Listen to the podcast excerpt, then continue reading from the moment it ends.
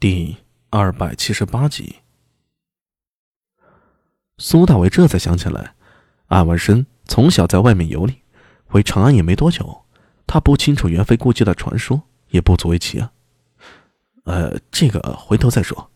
我呢，昨天搬了新家，结果在那宅子里发现了一幅画，落款是展子虔。哦，他好像是前朝的人。前朝的人。那应该是展翁了，呃，很有名吗？安文生顿时瞪大了眼睛，看着苏大为说道：“当然有名了。呃，他的画值钱吗？”一句话说的安文生一阵剧烈的咳嗽，他笑道：“阿明啊，你怎如此实惠呀？那可是展翁，前朝与董伯仁齐名的人物啊，他的画绝非用金钱可以衡量的。”你知不知道啊，他也是前朝唯一能够与顾恺之、陆探微和张僧繇这三位大家并列的人物。哎呀，你就跟我说值不值钱？安文生露出一副无奈表情，苦笑着摇了摇头。那要看是什么时候的画了，有没有出处？呃，应该他是为元妃画的画。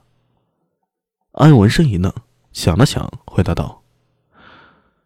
展翁善画青绿山水，但是对于佛道、人物等画工也十分精湛。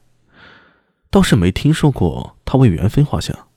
如果是真品的话，那应该很值钱的。呃，值多少钱？阿弥啊，你能不能不要这么俗气啊？那可是展翁啊！安文生觉得他和苏大为有点沟通不畅了。苏大为翻了个白眼，说道。喂，你爹是梁国公，你家里又是武威豪强，打小无需为金钱费心。我可没沾运气啊！我现在可欠了一屁股债呢，但你这边就欠了一百多贯呢。而且我刚搬家，需要修缮整理，处处都要花钱。我也不俗气点，靠我那点收入，估摸着我连我家三郎都养不起。安文生笑的不行，我又没让你还钱。你没有让我还，可是我这心里面终归不舒服。还有，荣小脚的店面也要用钱，斯莫尔那边也准备回西域了，也要用钱。我现在呀，想钱都快想疯了，每天睁开眼睛呢，就是一屁股债的滋味你根本体会不出有多么辛苦。啊，好吧，好吧，好吧。苏大为的这一番话说的安文生也不知该怎么说了。展翁的画分入随前和入随后，价格不一。入随前，展翁画工虽然很精湛，却未大成，而且他在这一时期的画作很多，值不得太多钱，也就一百到五百贯左右。入隋之后嘛，他画工大成，并且自成一派。同时，在他画工大成以后，画作数量减少，价格自然也就高了。寻常画作。大概是八百到三千贯不等。似你说的这幅画呀，如果真的是他为元妃所画，估计价格在两千以上。如果运气好遇到喜欢的人，可能会更高。那你帮我看看。苏大为二话不说，从随身的挎包里把那幅画递给了安文生。安文生张大嘴巴：“呃，阿米啊，你真的很缺钱吗？”“缺呀。”如果不快点出手的话，我就饿死了。呃，可是我不懂啊。那你找个懂的人呢？你也是个空心白菜，刚才说的头头是头呢。这样吧，你帮我找个行家看看，然后想办法出手。你要是能出手的话，我我我我给你一成的提成。喂，我缺你那一成提成吗？